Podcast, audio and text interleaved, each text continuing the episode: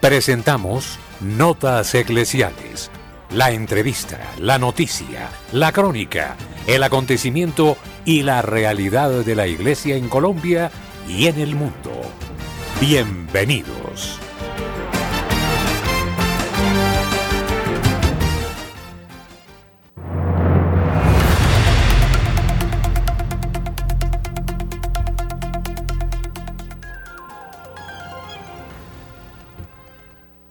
Oyentes amables de Radio María, buenos días. Nuestro cordialísimo saludo y por supuesto el propósito de un año sereno en el amor infinito de Dios.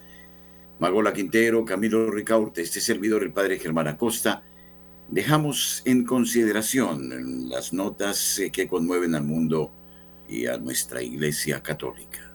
Ustedes son de casa en Radio María. La opinión, el análisis. Editorial en Radio María.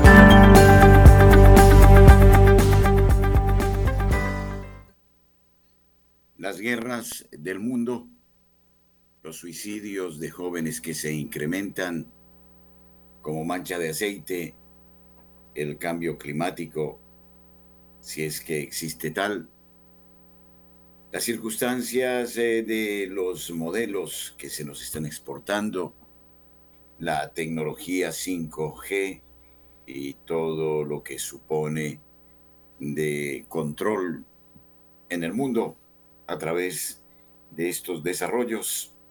Lo que se nos dice y no se nos dice en relación a la historia, las narrativas que se crean según los propios intereses, el palpitar de una sociedad que busca la equidad, la justicia, todo eso nos da a conocer, amén, del incremento del aborto en el mundo, de las nuevas teorías trans, de los modelos educativos, nos dejan ver un mundo que padece, que sufre, que se agita, y se agita, como diría el apóstol Pablo, con dolores de parto, de un mundo que proclamó la total autonomía frente a los valores sobrenaturales y a Dios.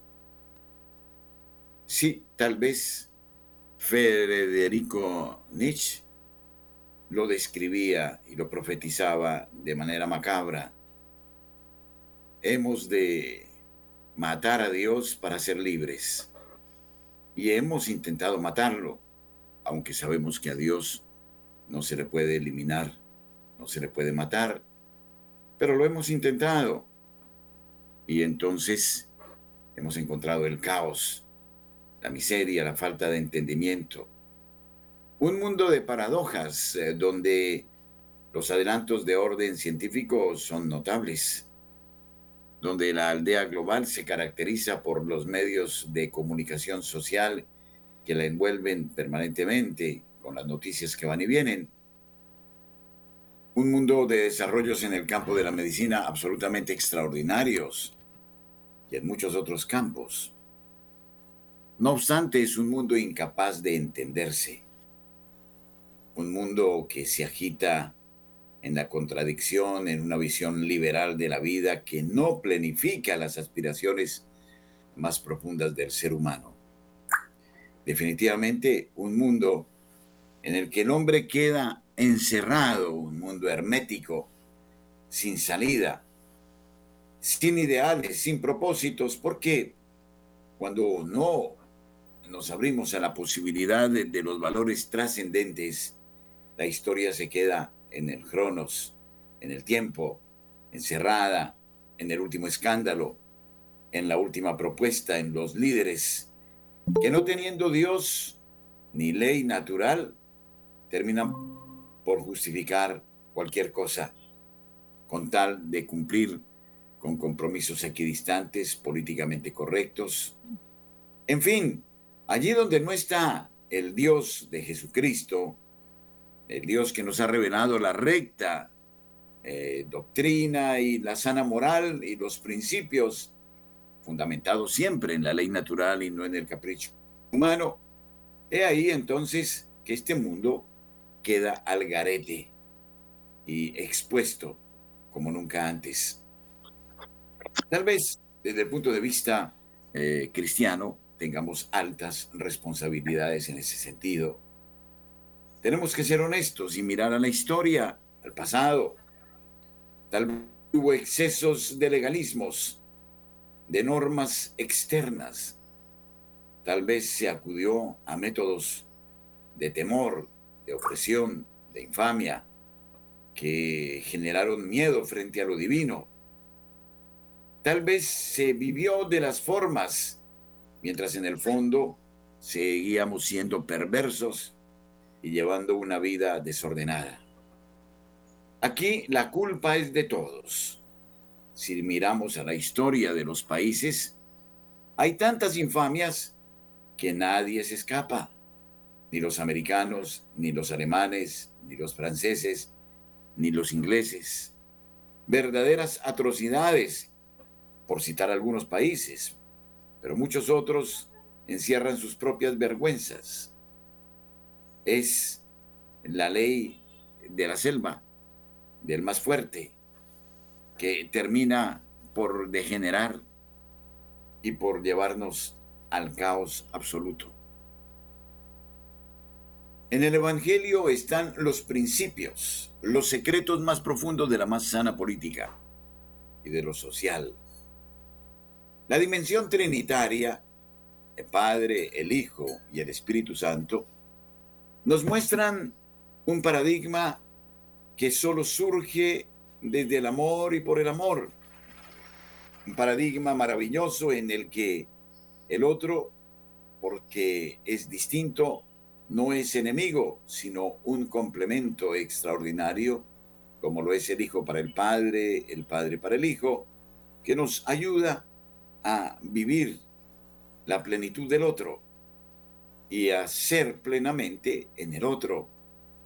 Existen dentro del ámbito católico claves de pensamiento absolutamente extraordinarias que no las ha mirado ni el socialismo ni el capitalismo ni todos los sistemas que se han proclamado en el mundo. Marx proclamaba el paraíso sin Dios, imposible.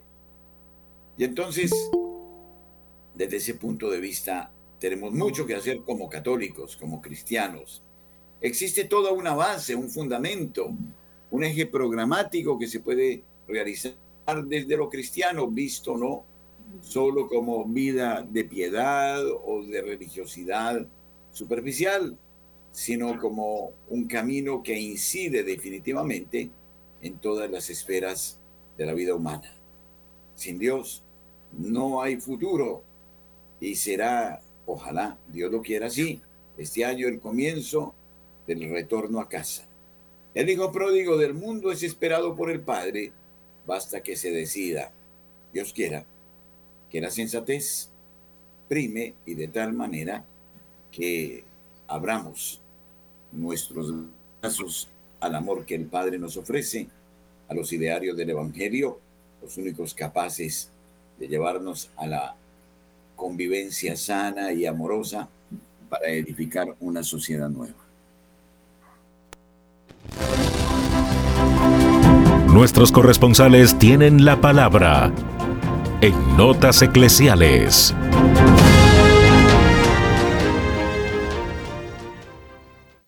Julio Giraldo está con nosotros desde la ciudad de Barranquilla. Julio, muy buenos días.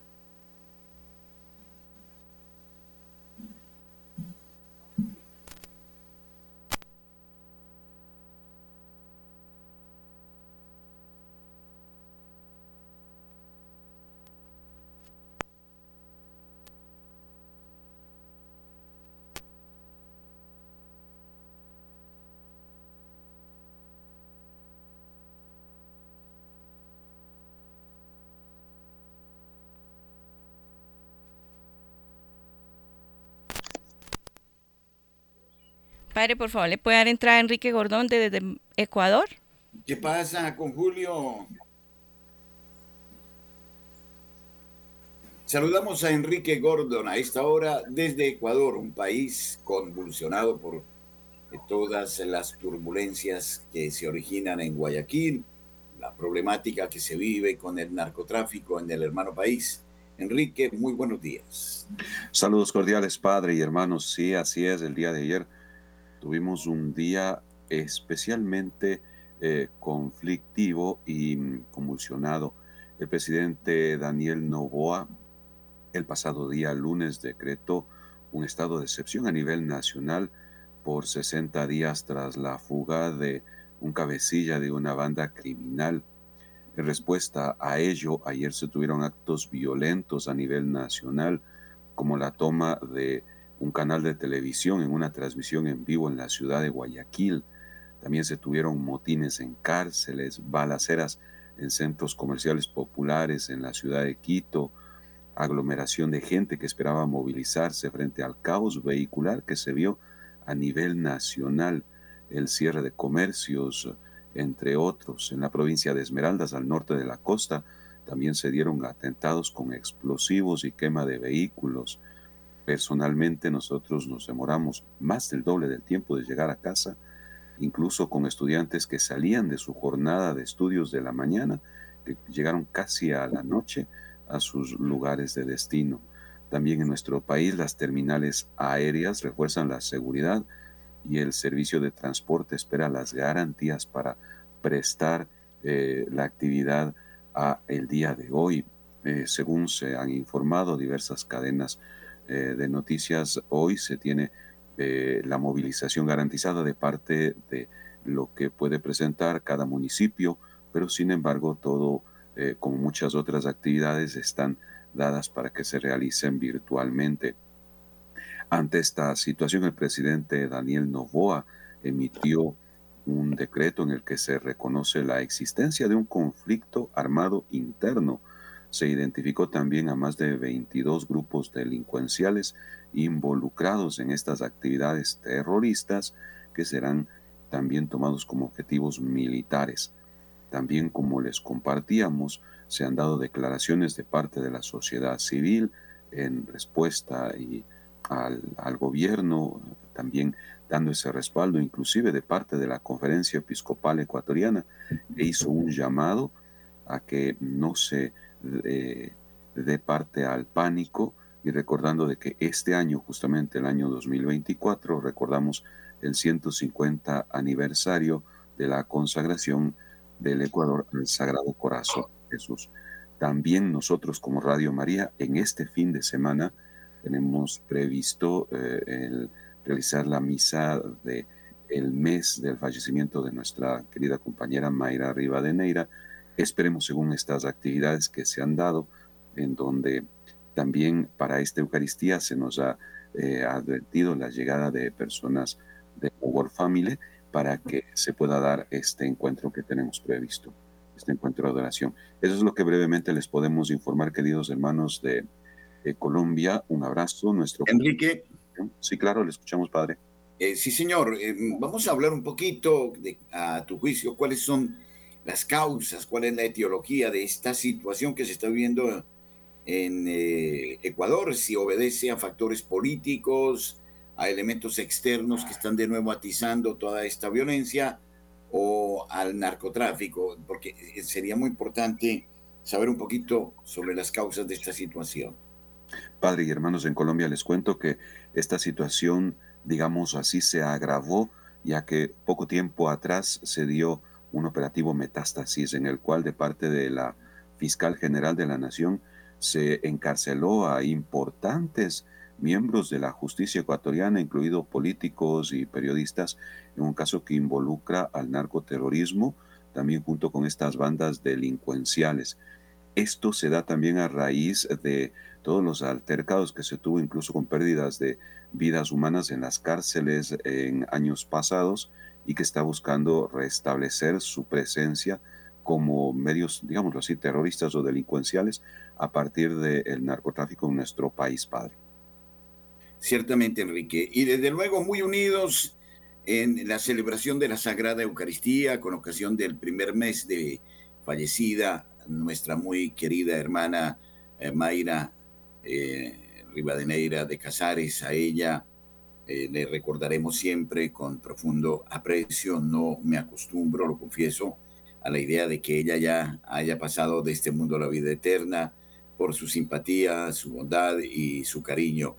De modo que Radio María de Colombia estará muy, muy unida a Radio María en Ecuador en este mes en el que recordamos a una figura importante en la vida de Radio María en América Latina y particularmente en Ecuador. Enrique, muchísimas gracias, un abrazo y esperamos mejores noticias para la nación ecuatoriana. Esta mientras nos unimos en oración, Padre, y seguimos en la misión encaminada por nuestra querida Madrita para seguir evangelizando y sembrando paz y esperanza. Un abrazo, hermanos, en Colombia y seguimos unidos en la misión que Dios nos ha puesto. Muchísimas gracias, eh, Enrique. Un abrazo y esperamos mejores noticias hoy para el Ecuador. Intentamos ahora sí establecer contacto con Julio Giraldo desde la ciudad de Barranquilla. Para toda la, la amable audiencia de Radio María en Colombia y el exterior, saludo por supuesto para la mesa de trabajo y esto es lo que hoy hace noticia en Barranquilla y la costa norte colombiana. Reunión de alto nivel se cumplió ayer en Bogotá por parte del gobernador del Atlántico Eduardo Verano de la Rosa y su alcalde Alex Char, con miembros muy importantes del gobierno nacional, con el fin de buscar caminos que permitan que nuevamente Barranquilla y Colombia vuelvan a ser sede de los Juegos Panamericanos que se van a celebrar en el año 2027. Como es sabido, esta sede se perdió por incumplimiento en el envío de una cota de dinero que tenían que enviar y al no llegar, pues los directivos eh, de este evento a nivel mundial cancelaron la sede para Barranquilla. Estas sedes, como es sabido, dejan mucha, pero mucha plata, dejan mucho progreso para cualquier país donde se, realice.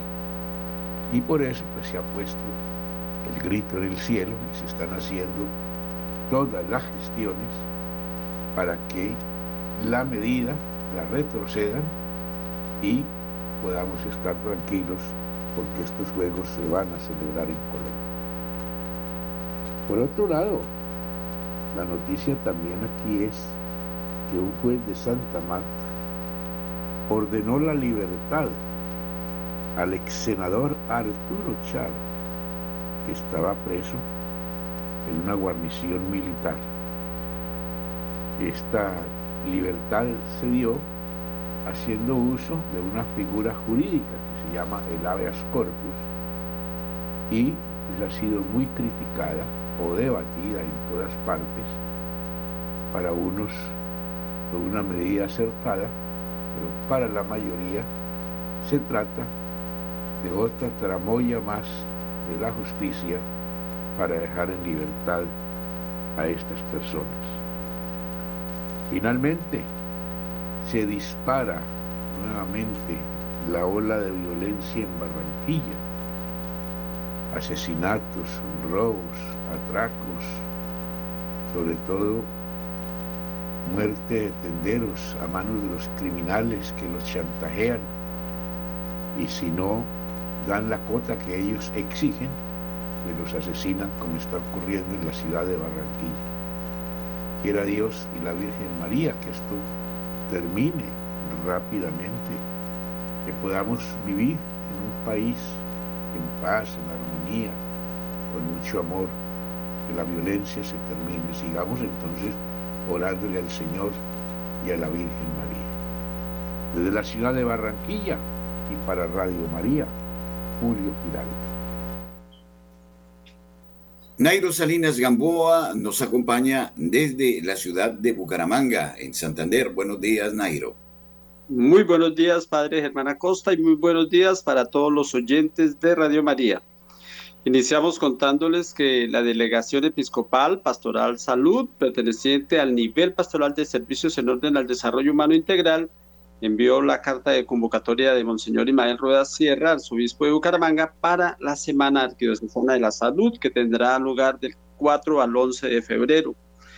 Eh, la Semana Arquidiocesana de la Salud, primera semana pastoral del año, se vivirá en armonía con el itinerario pastoral 2024 del proceso diocesano de evangelización y renovación, PDR.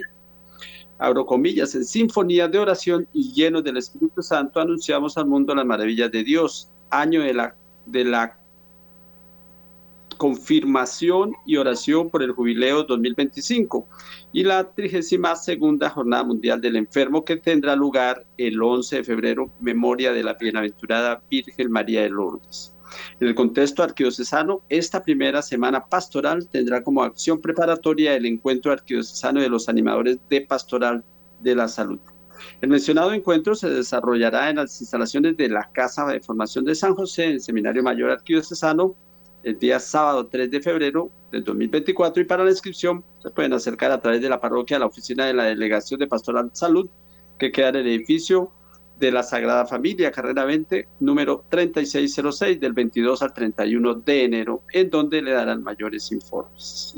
Y, cambiando de tema, les contamos que aquí en Bucaramanga, pues a través de un joven eh, profesional, pues implementan una inteligencia artificial en personas con graves problemas de corazón. Un llamado a tiempo es la solución que plantea Juan José Velasco Ortiz, médico bumangués, que desde muy temprana edad despertó un alto interés en la implementación de avances tecnológicos en la medicina. El joven de 28 años tuvo la oportunidad de especializarse en la Universidad de Yale en Connecticut, Estados Unidos, donde ahora hace su postdoctorado y se ha enfocado en la implementación de inteligencia artificial para alertar y tratar a tiempo a las personas que padecen enfermedades cardiovasculares en alto riesgo, como hipertensión, tabaquismo, enfermedades genéticas y otros síndromes.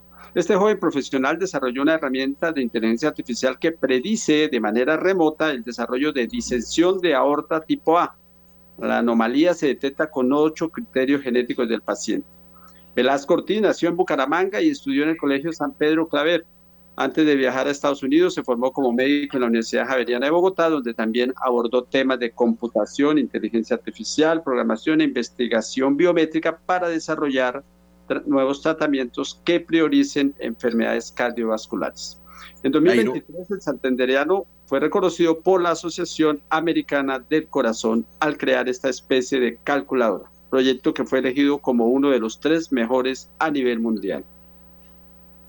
Nairo, sí, eh, quisiera sí, eh, preguntar en la ciudad de Bucaramanga, eh, ustedes han logrado tener unas clínicas excelentes en Bucaramanga, ¿por qué no me destaca algunos de los adelantos en el campo de la medicina en, Bucaramanga, que ha sido una de las ciudades pioneras en la salud en Colombia.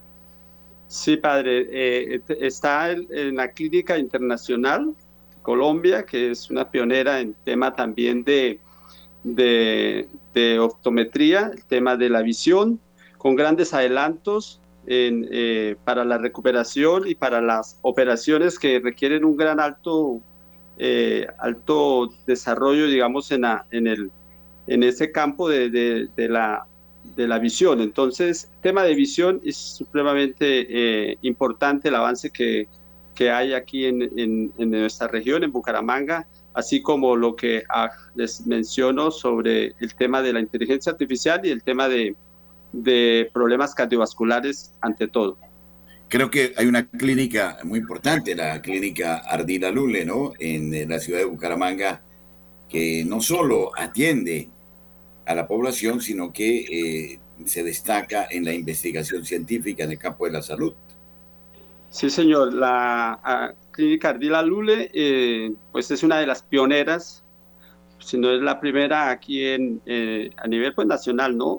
donde pues la mayoría o muchas personas con ya dificultades muy ya apremiantes vienen a, esta clínica, a esta ciudad, para ser intervenidos por profesionales de alta, de alto eh, conocimiento y pues aquí hay una, eh, un conocimiento de, realmente elevado en temas de, visión, en tema también de, tema cardiovascular y, es realmente importante esto. Bueno, muchísimas gracias Nairo. Desde la ciudad de Bucaramanga seguiremos en diálogo permanente para descubrir las riquezas, lo que las ciudades aportan a Colombia. Todas nuestras ciudades, a pesar de las dificultades que se viven, nos dejan testimonios eh, realmente creativos, extraordinarios, que debemos destacar. La inteligencia colombiana, como nos la señalaba Nairo, en este joven que es pionero en el estudio de las enfermedades cardiovasculares y del modo cómo prevenirlas. Muchas gracias. 8.27 minutos en la mañana y damos paso ahora a la información desde la ciudad de Cali con Marta Borrero. Buenos días, Marta. Muy buenos días, queridos oyentes. La campaña de nuestro alcalde Alejandro Eder, Volvamos a mi Cali Bella, inició ayer, martes 9 de enero.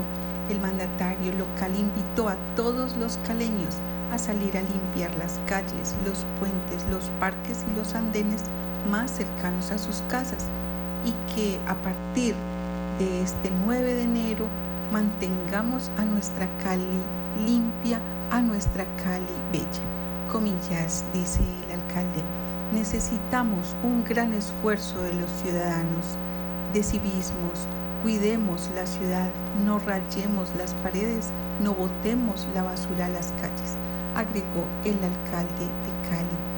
Eh, de acuerdo con las autoridades que participaron en la jornada de limpieza, con esta iniciativa se realizaron intervenciones en más de 13 puntos de la ciudad, según detallaron, se hizo pintura de fachadas, lavado de espacio público, corte de césped y mejoramiento paisajístico.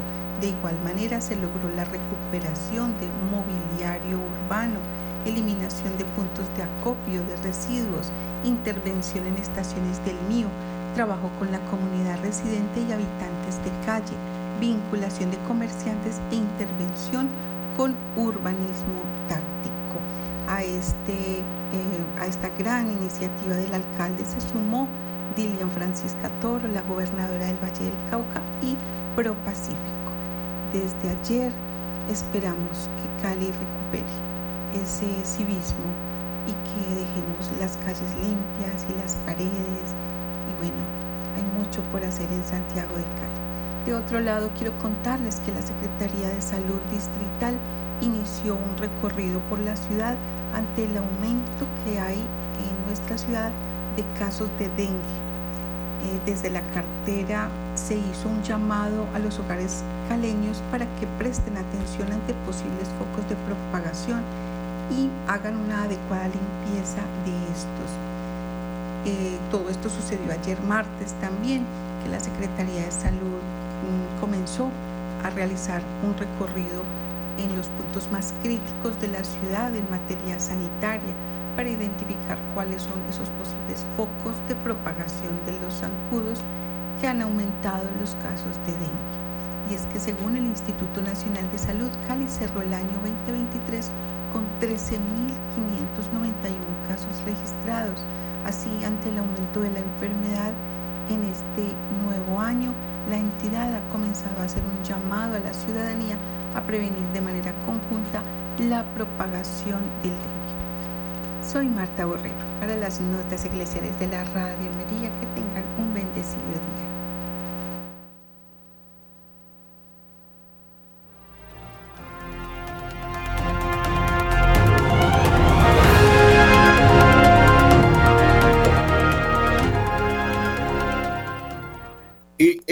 año Intensificaremos la campaña del libro de oro en Radio María. Las bendiciones han sido muy grandes para quienes están inscritos en el libro de oro. Esta iniciativa que surgiera ya hace bastantes años en Radio María se ha ido plasmando eh, los testimonios eh, de los padres, de los abuelos y de las nuevas generaciones en torno a la bendición del libro de oro son notables.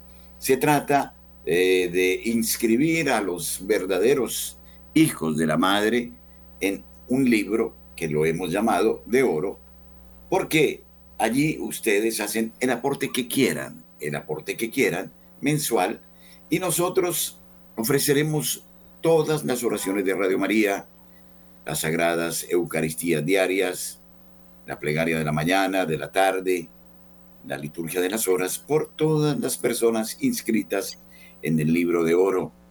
Es el testimonio de amor a la Madre de Dios y de colaboración con ella para que su Hijo Jesucristo revele el misterio trinitario y el amor infinito de Dios sobre el mundo entero.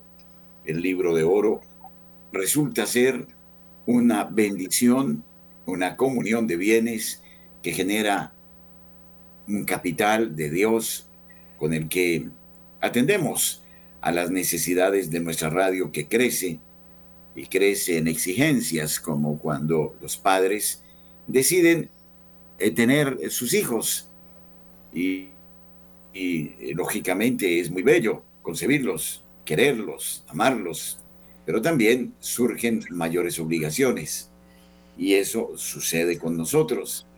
El libro de oro es un pan que se multiplica en beneficio de todos nuestros hermanos en Colombia, como lo señalábamos en la primera parte de este informativo, sin Dios reina el caos. Es urgente seguir adelante en esta labor que anuncia la buena nueva de Jesucristo y que da significado a la vida del hombre.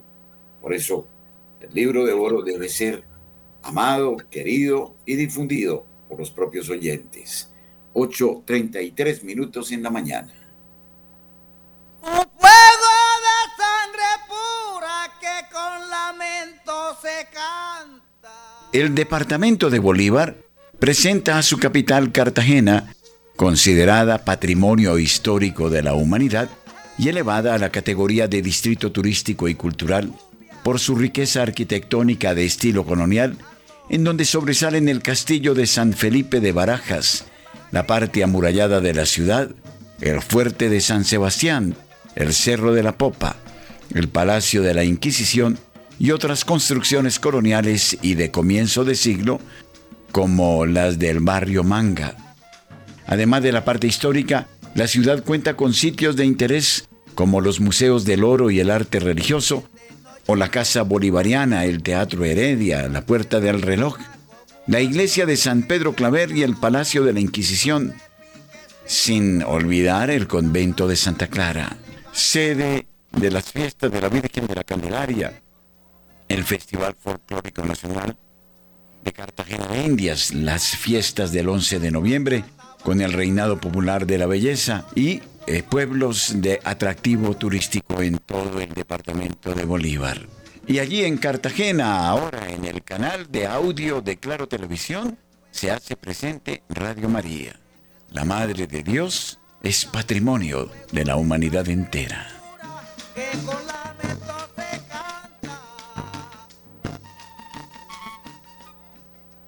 En Claro Televisión, Claro Música, usted en cualquier punto de Colombia puede escuchar Radio María, una señal óptima en Claro Televisión. Usted eh, toma el control, aplica eh, sobre el botón que tiene una nota musical y allí usted encontrará a Radio María. Y saludos a todos los oyentes en el departamento de Bolívar, en dos estaciones. La primera en Margarita Bolívar, radio eh, que opera eh, muy cerca de la ciudad histórica de Monpós, que hace parte también de este departamento en el sur eh, de Bolívar, Radio San Francisco Javier. Muchísimas gracias por recoger nuestra señal. Al mismo tiempo, saludamos a los oyentes en todo el distrito de la ciudad de Cartagena, nuestra frecuencia 1090 kilociclos en amplitud modulada difundamos la buena noticia de esta radio que se escucha, como una campana de cristal en la ciudad heroica. Pero hablemos de lo que sucede en el mundo, un mundo indudablemente convulso. Según eh, Andrea Gaiani, las guerras de 2024 se decidirán en tres elecciones claves. No solo es improbable que las guerras de 2023, guerra de Ucrania y Oriente, eh, del Oriente Próximo a la cabeza, se resuelvan a lo largo del año, sino que los conflictos parecieran recrudecerse. El desenlace estará condicionado por las elecciones ahora en Taiwán, en la Unión Europea y en los Estados Unidos de América. Resolver durante este nuevo año los eh, escenarios bélicos y de crisis heredados de 2023 ya es de por sí una tarea excesivamente ardua, pero parece que se añaden nuevos focos que complican las cosas. La guerra de Ucrania marca un antes y un después en dos años que está provocando profundos cambios globales, más allá de los acontecimientos militares que podrían poner en serias dificultades a Kiev. Los avances militares y el refuerzo de las tropas rusas, unido al rápido descenso de la ayuda occidental, que se consolidará debido a la campaña electoral estadounidense y el agotamiento de la ayuda militar que puede conceder Europa, las consecuencias globales de esta guerra se consolidarán en el nuevo año, principalmente en el plano político. El objetivo occidental de inducir al mundo a aislar a Rusia no solo no se ha conseguido, sino que parece que los que se están quedando gradualmente aislados son precisamente Estados Unidos y Europa. Primero, por un rápido hundimiento del uso de las divisas, el dólar y el euro, en las transacciones internacionales y después por una marginación del papel eh, de Occidente en diversas zonas de crisis. La rápida adhesión desde el primero de enero a los BRICS de naciones productoras de materias primas y energía y principales potencias regionales, Arabia Saudí, Emiratos Árabes Unidos, Etiopía, Irán y Egipto, confirma cómo Oriente Medio se está alejando de los puntos de referencia de Occidente en términos económicos y políticos. Una valoración que también se desprende de la guerra de Gaza, que podría extenderse a Líbano y Siria, pero en la que Israel corre el riesgo de encontrarse aislado si no pone sobre la mesa opciones políticas para el futuro de la franja. La campaña militar sin cuartel que desea Netanyahu tiene sentido para aniquilar a Hamas y sus milicias aliadas, pero Israel no podrá luchar eternamente amenazando con implicar también a Irán sin elaborar perspectivas políticas, sobre todo si los suministros de municiones dependen cada vez más de los suministros estadounidenses, que podrían verse comprometidos o disminuir a medida que se acerquen las elecciones presidenciales. Elecciones que, independientemente de quién sea el ganador, ya están minando la confianza residual en Estados Unidos por parte de sus aliados. De hecho, ucranianos e israelíes corren el riesgo de pagar el precio de las campañas electorales estadounidenses, como ya les ocurrió en el pasado a vietnamitas, iraquíes, kurdos y afganos, incluso en el tira y afloja de las milicias Houthi que atacan barcos eh, mercantes israelíes con destino a Israel o propiedad de armadores israelíes Occidente corre el riesgo de encontrarse aislado y dividido. Aislado porque a la operación naval lanzada por Estados Unidos para proteger los barcos y denominada Prosperity Guardian, parece que solo se han unido un puñado de naciones y entre ellas ninguna árabe, mientras que la Unión Europea no se ha pronunciado al respecto e Italia y Francia mantendrán sus barcos bien alejados del mando estadounidense. Por lo demás, era difícil esperar que las naciones árabes se movilizaran contra las milicias Houthi, que también son árabes, aunque chiíes, en un momento en que los árabes e iraníes han hecho las paces gracias a la mediación china y se están uniendo juntas a los BRICS, sobre todo teniendo en cuenta que los ataques de los Houthi prácticamente han paralizado las actividades comerciales en el puerto israelí de Eliat. Además, algunas naciones europeas parecen haber comprendido bien el riesgo de que Estados Unidos lance un ataque contra las milicias Houthi en territorio yemení, lo que supondría un nuevo ataque occidental contra una nación árabe. Por lo tanto, los escenarios parecen destinados a complicarse aún más e incluso es poco probable que las crisis de Oriente Próximo sean resueltas por la inconsistente Europa por la actual administración americana, que se considera demasiado blanda con las posiciones israelíes y demasiado influida por las luchas electorales internas. Lo más probable es que Israel aborde una solución negociada al conflicto con Turquía, Qatar, China y Rusia. Por otra parte, el enfrentamiento entre Occidente y el eje Rusia-China está provocando la escalada de otras crisis existentes, como la de Corea. Actualmente el régimen del norte es más sospechoso de suministrar municiones a Rusia que de no respetar la democracia y los derechos humanos. Así, Pyongyang sigue adelante con su campaña de rearme misilístico y nuclear que le hace capaz de golpear a Estados Unidos con bombas atómicas, algo que está causando gran inquietud en Japón y Corea del Sur, naciones en las que cada vez se habla más abiertamente de la necesidad de dotarse de armas nucleares con fines disuasorios, al no confiar en las garantías que ofrecen el paraguas atómico estadounidense. También se oyen tambores de guerra en el mar de China Meridional debido a la renovada crisis entre Pekín y Taiwán que culminará con la votación en la isla Estado a mediados de enero y a las crecientes tensiones en torno a los archipiélagos que se disputan entre todos los estados ribereños, pero en particular estos días entre China y Filipinas. En África, tras la expulsión de las misiones francesas y de la Unión Europea de Níger, Malí y Burkina Faso, el peso de Europa está en caída libre, mientras crece la influencia turca, china y sobre todo rusa. Para más INRI, los focos de crisis han aumentado debido al acuerdo entre Etiopía y Somalia India, un acuerdo por el que la región somalí, que proclamó su independencia en 1991, será reconocida por Addis Abeba, de la que recibirá ayuda económica a cambio de una salida al mar que permitirá a Etiopía utilizar 20 kilómetros de costa somalí con fines comerciales y militares, probablemente el puerto de Berbera y sus alrededores. Un acuerdo que ya inquieta a Somalia, pero que determinará el regreso a las aguas del Mar Rojo y del Golfo de Adén de la reconstituida Armada Etíope, disuelta en 1996, pero que de hecho dejó de existir en 1991 cuando Eritrea obtuvo la independencia.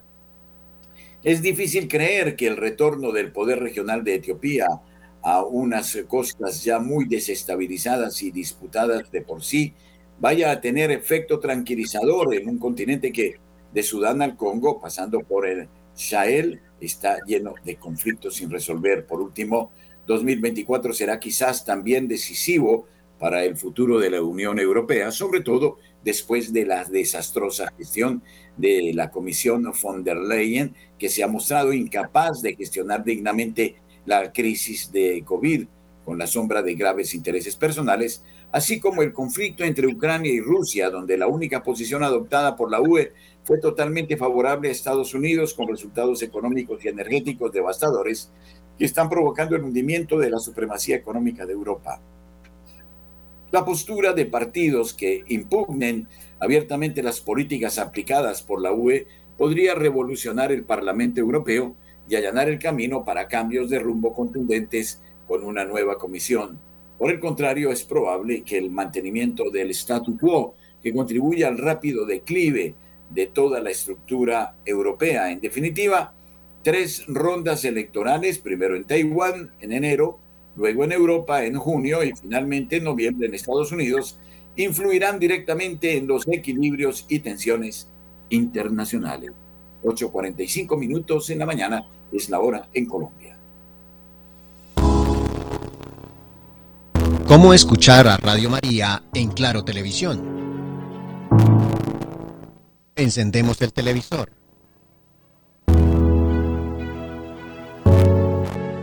Confirmamos que el decodificador esté encendido.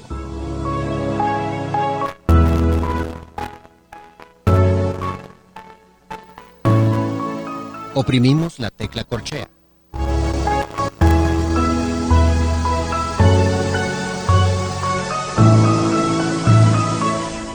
Cuando aparezcan todos los canales, oprimimos el botón de la derecha del navegador.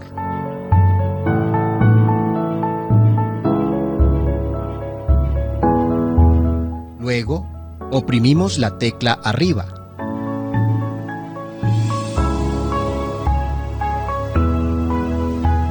Cuando esté seleccionado Radio María, oprimimos OK.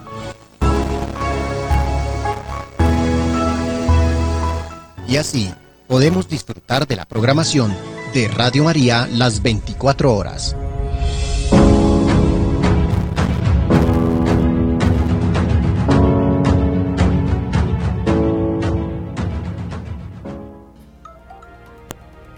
Saludamos a nuestra estación de Radio María en la ciudad de Medellín, 1320 kilociclos en amplitud modulada. Ojalá ustedes en Medellín, en el Valle de Aburrá y en Antioquia puedan disfrutar de nuestra señal y también de las aplicaciones gratuitas de Radio María para que tengan la mejor señal en eh, sus eh, celulares. Ojalá nos acompañen con su audiencia. Hablábamos de la situación mundial y tenemos que analizarla precisamente ahora que comenzamos un nuevo año. Ucrania, Israel, los Balcanes, una tormenta perfecta, comillas, que parece cernirse sobre Europa. Eh, presenciamos la escalada en todos los teatros de guerra. En Ucrania llegan los misiles ATANKS, los más potentes suministrados hasta ahora por la OTAN. En Israel el riesgo de que el conflicto se extienda al Líbano es real. Estados Unidos envía dos portaaviones al Mediterráneo y el mando de la OTAN en Kosovo pasa a los turcos, algo que inquieta sobremanera a Belgrado. La progresiva escalada de todas las crisis en torno a Europa debería obligarnos a hacer valoraciones estratégicas y políticas de los nubarrones cada vez más oscuros que parecen agolparse en el horizonte. Las últimas señales de una posible ampliación de los escenarios bélicos proceden de Ucrania y Oriente Medio. El 17 de octubre, el presidente Volodymyr Zelensky, en un post publicado en Telegram, confirmó que Ucrania había recibido y desplegado por primera vez los misiles balísticos tácticos ATAMS enviados por Estados Unidos contra un depósito de municiones ruso en la región de Luhansk, en el Donbass, y un aeródromo en, Berdyansk utilizado por helicópteros militares rusos en el frente de Zaporizhia para dificultar eh, la contraofensiva de las tropas de Kiev, que hasta ahora han intentado sin éxito romper las líneas rusas desde el 4 de junio.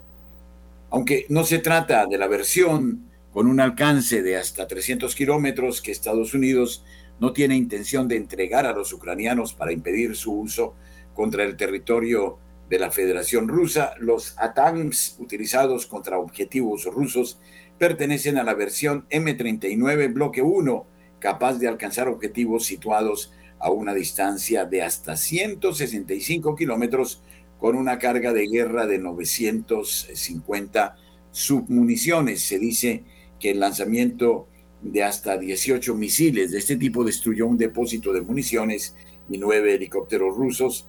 Y aunque Vladimir Putin haya asegurado que estas armas son incapaces de cambiar el curso del conflicto, los ATAMS son los únicos misiles balísticos proporcionados a Ucrania hasta la fecha y constituyen el arma de mayor alcance de las enviadas por Washington cuyo suministro fue financiado con el último paquete de ayuda de 200 millones de dólares enviados a Ucrania. No es de extrañar que Putin declarara en una rueda de prensa eh, al término de su visita a China que la entrega de los ATAMS a Ucrania demuestra que Estados Unidos está cada vez más implicado en este conflicto, mientras la contraofensiva ucraniana marca los tiempos y en el campo de batalla son los rusos quienes han tomado la iniciativa arrebatando varias posiciones al enemigo. Estados Unidos da un paso más en la escalada del enfrentamiento con Rusia. Incluso en Oriente Próximo, el riesgo de una ampliación del conflicto entre Hamas e Israel parece ser más que una hipótesis. Tras las escaramuzas entre israelíes y Hezbollah en la frontera libanesa, el ministro iraní de Asuntos Exteriores, Hossein Amir Abdollahian, eh, declaró el 16 de octubre que si continúan las operaciones militares de las fuerzas israelíes en la franja de Gaza y no se encuentra una solución política, no se puede descartar la apertura de otros frentes del conflicto. Amir Abdollahian en una entrevista concedida a la Radiotelevisión Nacional tras una gira diplomática que le llevó a Irak, Líbano, Siria y Qatar, añadió que los líderes de la resistencia no permitirán que el régimen sionista haga lo que quiera en la región. El Pentágono respondió poniendo en alerta a 2.000 militares ante una posible escalada de la crisis. El secretario de Defensa estadounidense Lloyd Austin elevó el nivel de alerta del personal y de varias unidades mediante una orden de preparación para el despliegue. Los militares deben ser capaces de responder rápidamente a la evolución de la situación de seguridad en Oriente Próximo. Estados Unidos ya había anunciado en los últimos días el envío de un segundo portaaviones a la región. El Gerald Ford ya se encuentra en el Mediterráneo Oriental y el Eisenhower está en camino con el objetivo de disuadir acciones hostiles contra Israel ante la operación terrestre que el Estado judío se dispone a llevar a cabo en la franja de Gaza. Como confirmó la visita de Biden a Israel, Estados Unidos está enviando ayuda humanitaria a los palestinos de Gaza, pero también está preparado para entrar en acción con las armas en caso de que se produzcan ataques contra Israel desde Siria.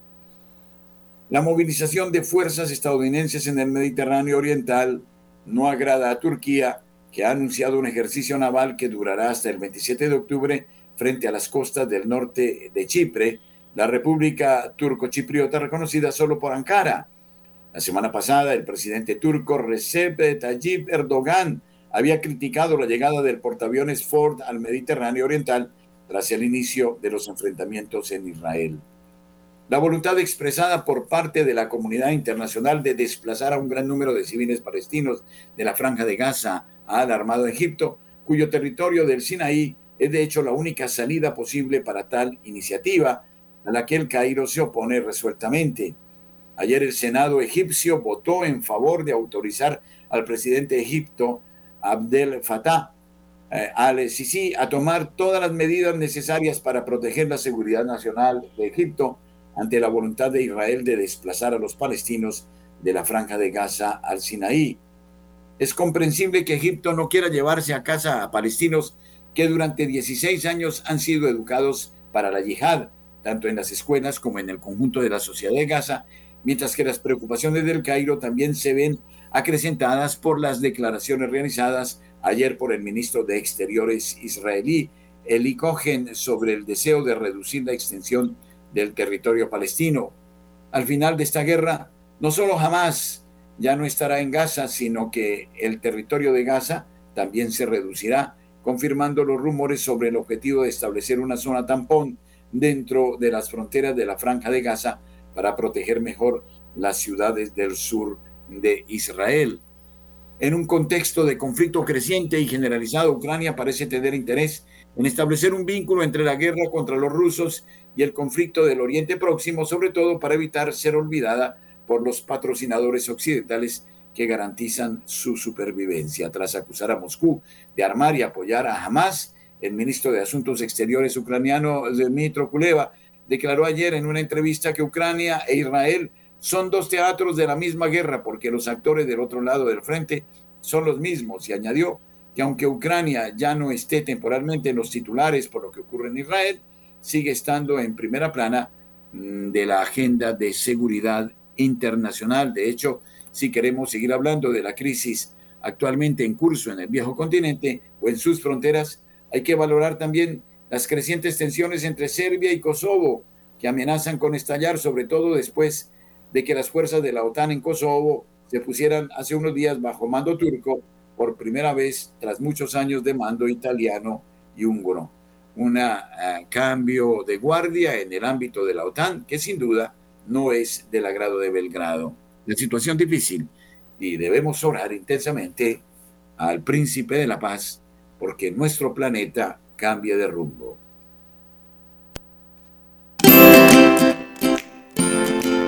Aún donar por efecti es confiable debes decir que haces tu donación al proyecto Radio María código 110591 y verificar con el cajero que vaya dirigido a Radio María. Y listo. Muchas gracias por tu apoyo. Lo necesitamos. Dios te bendiga. el libro de oro, el libro de oro, una fuente de bendición para nosotros que queremos llevar adelante este trabajo. Lo construimos todos, como lo hemos hecho durante 27 años. Gracias, oyentes amables, que no solo nos distinguen con su audiencia, sino con su generosidad. La situación en Nicaragua, las relaciones de Nicaragua con la Iglesia Católica. Parece ser que el dictador Ortega está siguiendo al detalle el modelo chino de persecución a la Iglesia hasta el punto de que Centroamérica 360 grados sugiere que Pekín estaría asesorando a Managua en esto. Sacerdotes desaparecidos, procesiones suspendidas, obispos encarcelados, ataques explosivos a parroquias católicas, templos asediados por cuerpos de seguridad, el anuncio apostólico expulsado, el nuncio apostólico expulsado del país. Empieza la noticia del portal centroamericano 360 grados ¿Dónde pasa eso? Pues en dos países que recientemente han hablado de una alianza estratégica, China y Nicaragua. La publicación señala que no solo las políticas específicas son idénticas, sino que a menudo parecen coordinadas, habiendo detenido obispos chinos en Nicaragua con una diferencia de pocos días. El 21 de diciembre pasado, la dictadura de Daniel Ortega en Nicaragua encarceló al obispo Isidoro Mora de Ciuna, una ciudad del Caribe norte de Nicaragua, por declarar públicamente que oraba por otros obispos encarcelados. Rolando Álvarez y los obispos de la China, el gran socio estratégico de Ortega, quien arrestó el pasado 2 de enero al obispo de Wenzhou, Monseñor Peter Shao Shumin, leal al Vaticano y que se ha negado a adherirse a los organismos oficiales impuestos por el gobierno de Beijing a los católicos chinos. El Partido Comunista Chino creó en 1957 la llamada Asociación Patriótica Católica China, una especie de iglesia paralela bajo control gubernamental que nombra sus propios obispos y hasta cardenales sin permiso del Papa con el objetivo de controlar las actividades de los católicos en China. Su nombre público es Iglesia Católica China.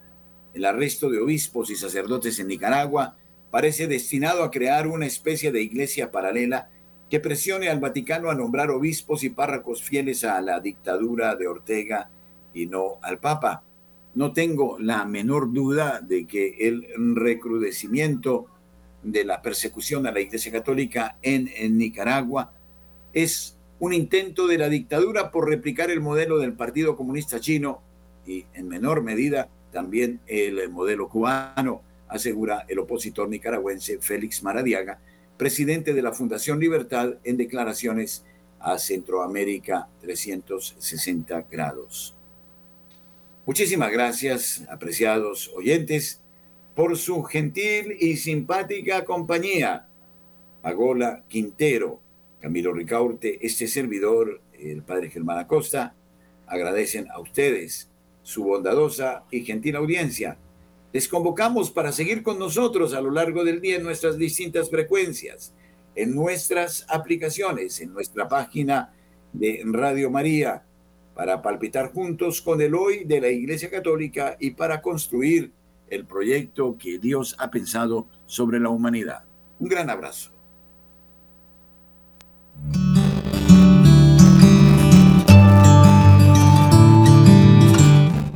Plegaria, salud integral, comunión de bienes, comunicación de hermanos. Progresamos unidos, Radio María